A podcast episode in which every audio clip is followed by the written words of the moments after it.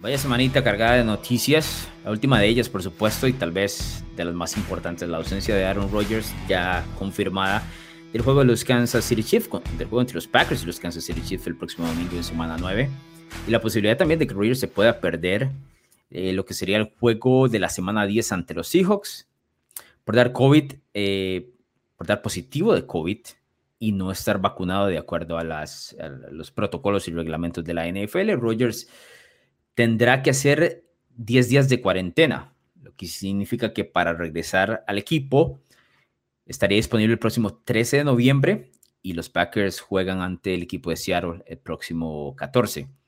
Eh, eso sería sábado 13, 14 domingo.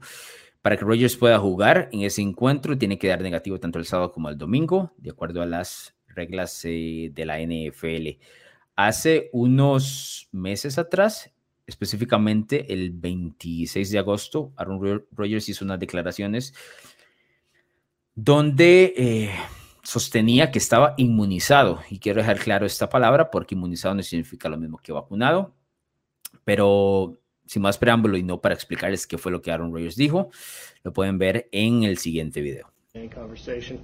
Are you vaccinated and what's your stance on, on vaccinations? Yeah, I've been immunized. Um, you know, there's a lot of uh, a lot of conversation around it around the league, and a lot of guys who have made statements and I've made statements, owners who made statements. Um, you know, there's guys on the team that haven't been vaccinated. Uh, I think it's a personal decision. I'm not going to judge those guys. Um, there's guys have been vaccinated that contracted COVID. Um, so it's it's an interesting issue that I think we're going to see played out the entire season. I'm not sure what they're going to do with you know the testing schedule. I know.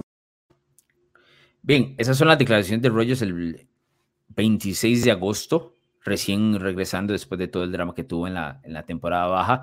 Y ESPN reporta que Rogers se mandó varios correos a la NFL diciéndole a la liga que considerara que él, por, creo que por haber recibido, por haber dado positivo anteriormente, aunque esto no está eh, completamente confirmado, esa es la razón por la cual él se considera inmunizado, que por esta razón deberían bajar los protocolos para él y ser considerado como uno de los jugadores eh, vacunados. Aparentemente hubo varios correos eh, o dimes y diretes, preguntas y respuestas, y, después de una conversación larga, la NFL declaró a Rogers como jugador no vacunado y eventualmente no le dio el beneficio que le estaba eh, tratando de, de buscar, ¿no? Además de esto, eh, la liga dentro de sus protocolos ha dicho que los jugadores que no están vacunados tienen que dar declaraciones con mascarilla.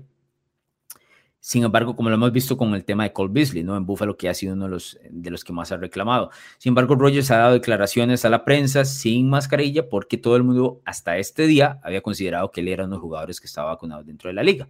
Eh, no se ha dado a conocer de, manera oficial. Eh, de hecho, hoy las declaraciones del entrenador en jefe, Matt LeFleur, no quiso referirse al caso y nada más dijo que será Jordan Love quien inicie ante la escuadra de eh, Kansas City.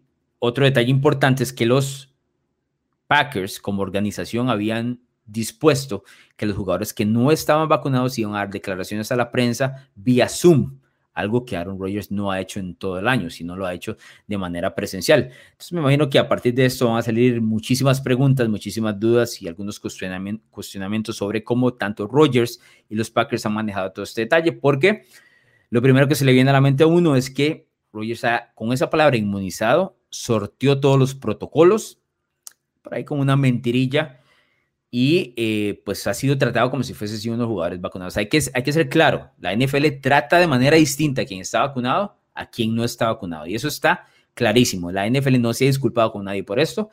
Me parece que Rogers ha sorteado algunos de los protocolos en la NFL. Ahora, su disposición para este juego ante Kansas City, ya sabemos que no estará disponible, pero eh, más allá de eso, la crítica que sí yo le haría a Aaron Rodgers, y que en esto tengo que ser claro, es el hecho de no estar disponible para su equipo en un partido importante. Un partido que inclusive con él lo pueden perder. Estamos hablando de que al otro lado están los campeones de la AFC, los Kansas City Chiefs, más allá de que los Chiefs estén pasando por un malísimo momento, eh, tienen jugadores muy importantes en el costado ofensivo como para decir que en cualquier momento pueden reaparecer o por lo menos darse golpe a golpe con una escuadra de los Packers que Eh, en definitiva, en ese momento está con siete victorias de manera consecutiva. La disponibilidad en el 2020 y 2021 también es una virtud, especialmente en estos tiempos eh, de COVID, ¿verdad? Y especialmente cuando estamos hablando de un mariscal de campo de, tal magnitud como Rogers y lo que significa para un equipo eh, como los Packers. Al no estar disponible será Jordan Love. Yo creo que esa es la única crítica, no la única, pero digamos la crítica más grande que le podría hacer y que sea justa sobre Aaron Rodgers. El hecho de decir, ok, no me voy a vacunar, entonces el equipo no está primero, ¿no? No va a estar disponible ahora. Tal vez no esté disponible en un partido más adelante en el futuro y qué pasa si, si sucede algo de esta magnitud en el Super Bowl o doy positivo una semana antes del Super Bowl, no me va a dar tiempo de recuperarme nunca. Eh, diciendo uno que sean los Packers uno de los tres escuadras que esté en el final, en la final allá en, en Los Ángeles. Dicho esto, hay que dejar claro que los Packers en este momento son el número uno de la conferencia nacional, con marca de siete victorias y una derrota. Esto es importantísimo porque le tienen el pareo o están por encima de Arizona con el pareo directo luego de haberlos vencido el jueves por la noche y tienen un partido de ventaja sobre Tampa Bay. Ahora, el equipo de los Packers en los últimos 10 años no ha accedido al Super Bowl, y hay una narrativa directa de que no pueden pasar de la conferencia nacional. Y es una, es una narrativa real, justa, porque así ha sido en los últimos años, perdiendo con escuadras como, eh, que recuerde así rápidamente, como los Falcons, perdieron, por supuesto, el año anterior contra Tampa. Por ahí hay otra que se me escapa, eh, que contra Seattle, la otra. Entonces, no, no tienen el beneficio de la duda como para decir, bueno, sí, es que pueden ir de visitante y ganar en cualquier, en cualquier estadio, como si tiene ese beneficio de la duda, por ejemplo, Tom Brady y los Tampa Bay Buccaneers.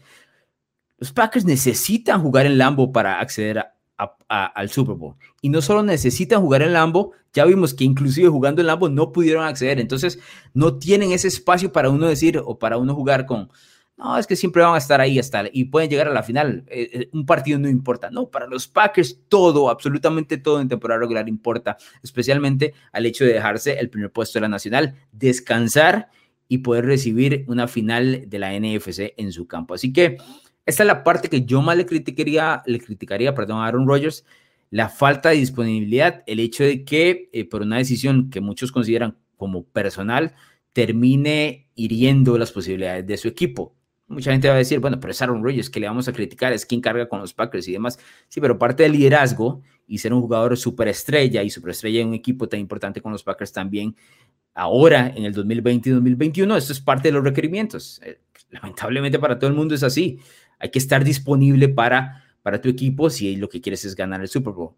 Si pierden en Kansas City caen a marca de 7 y 2, empatan con Tampa Bay, por ahí Arizona los pasa, hiere las posibilidades de los Packers eh, hacia un futuro. Por supuesto, la NFL no se está acabando mañana, pero esto es uno de los cuestionamientos que siempre se le puede hacer a Rogers eh, en el futuro de cuando digan, bueno, es que no recibieron la final de la NFC y se quedaron eliminados por tal y tal razón. Ah, ¿se acuerdan aquel juego en noviembre cuando Rogers no estuvo disponible contra Kansas City?